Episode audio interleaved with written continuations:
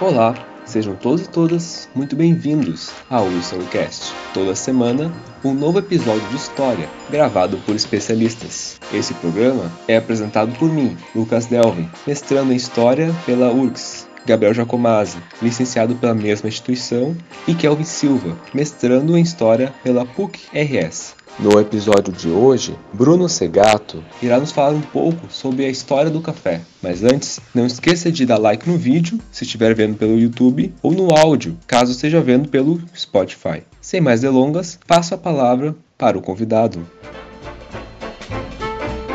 Way down among Brazilians, coffee beans grow by the billions, so they've got to find those extra cups to fill. They've got an awful lot of coffee in Brazil.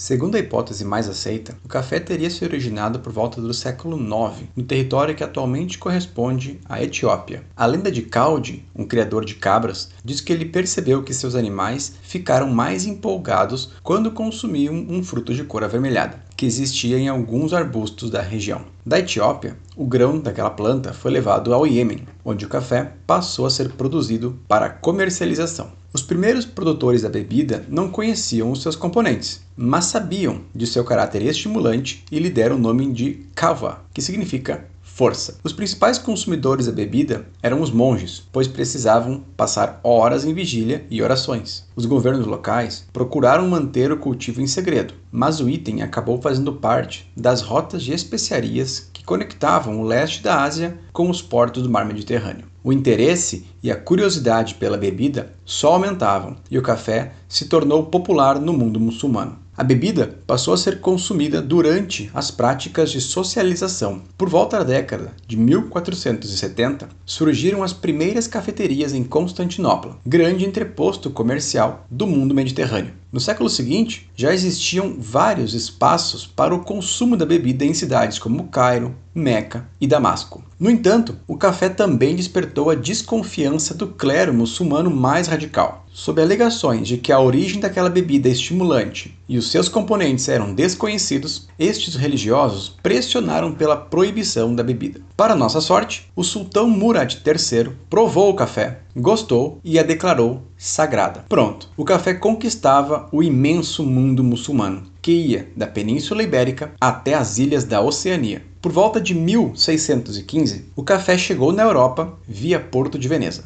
Assim como no mundo muçulmano, na Europa cristã ele provocou curiosidade e desconfianças. Todos queriam provar aquela iguaria vindo do outro lado do Mediterrâneo. Porém, os produtores de vinho da França e os membros do clero católico passaram a questionar a bebida.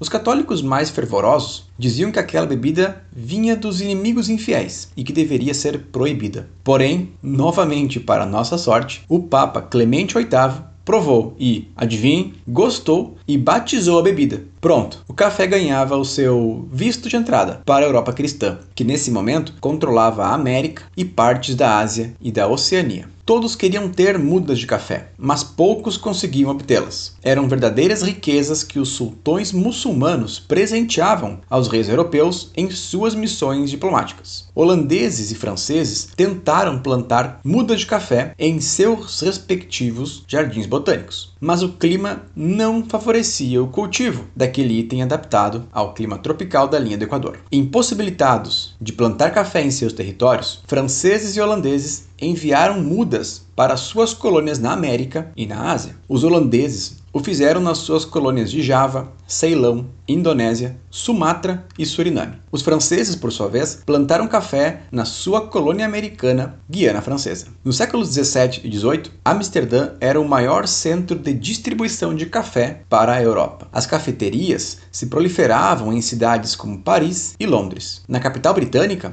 ocorreu um caso curioso. Na década de 1670, mulheres londrinas fizeram uma petição contra as cafeterias. Por quê? Acontece que nos andares superiores de algumas cafeterias funcionavam prostíbulos. Logo, as mulheres passaram a desconfiar que seus maridos voltavam das cafeterias sem muita energia e com pouco interesse em algumas de suas, digamos, tarefas conjugais. A febre de cafeterias na Inglaterra predominou até o século XIX, quando o governo britânico passou a incentivar o consumo do chá, oriundo das suas colônias asiáticas. Em Paris, por volta de 1790, existiam cerca de 900 cafeterias. Esses lugares não eram somente espaços de consumo da bebida, mas também espaços de sociabilidade únicos, onde ocorriam discussões literárias e debates filosóficos. Muitos filósofos do Iluminismo do século XVIII difundiram e debateram as suas ideias entre goles de café e pedaços de bolo. Em fins do século XVIII, a Europa vivenciou a Revolução Industrial. Os conhecimentos a respeito do vapor vapor começaram a ser usados para a invenção de cafeteiras. A primeira cafeteira, por exemplo,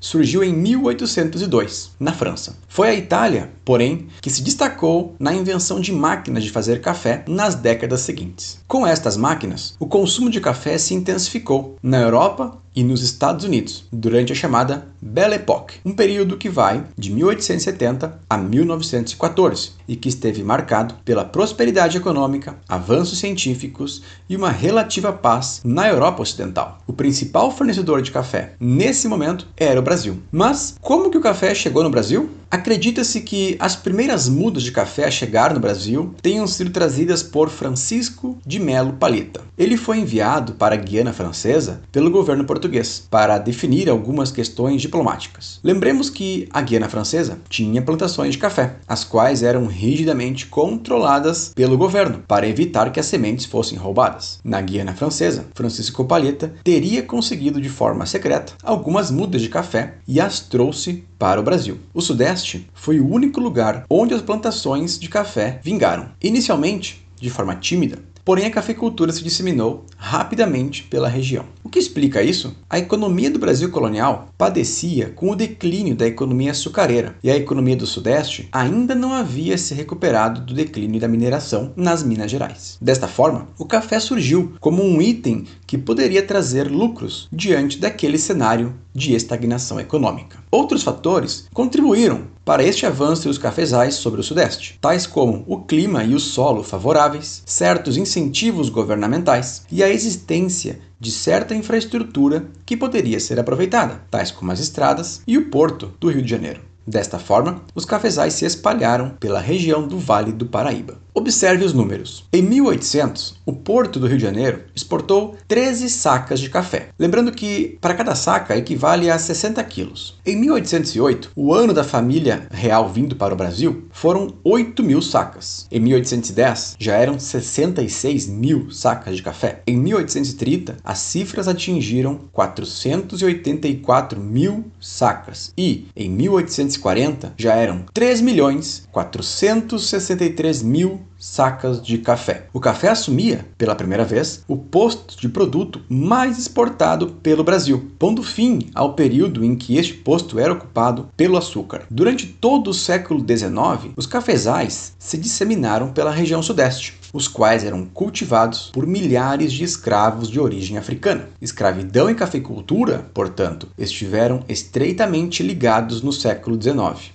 o que explica a frase o Brasil é o café e o café é negro. A partir da Lei Eusébio de Queiroz, o Brasil passou por um processo de modernização, sobretudo em sua infraestrutura. Surgiram as companhias de bondes, iluminação urbana e de navegação, assim como as ferrovias. A maior parte das ferrovias construídas nas últimas décadas do século XIX e primeiras do século XX tinham o propósito de conectar as áreas produtoras de café do interior com o Porto de Santos, este construído em 1892. Em 1867 foi fundada a São Paulo Railway Company. Em 1868, a Companhia Paulista de Estradas de Ferro. Em 1870, as companhias Ituana e Sorocabana. E por fim, em 1872, a Companhia Mogiana. Uma vez que muitas delas eram construídas por engenheiros ingleses, as estações ferroviárias foram erigidas segundo os parâmetros da arquitetura vitoriana inglesa, tal como a Estação da Luz, em São Paulo. A expansão da cafeicultura para o oeste paulista foi acompanhada de outro processo, a imigração europeia. Milhares de imigrantes do velho mundo, sobretudo italianos, desembarcaram no Porto de Santos e foram levados para trabalhar nos cafezais do oeste paulista. Os sistemas de parceria e colonato foram modalidades de uso da mão de obra implementados pela elite cafeeira para atrair esta mão de obra imigrante, uma vez que o fim da escravidão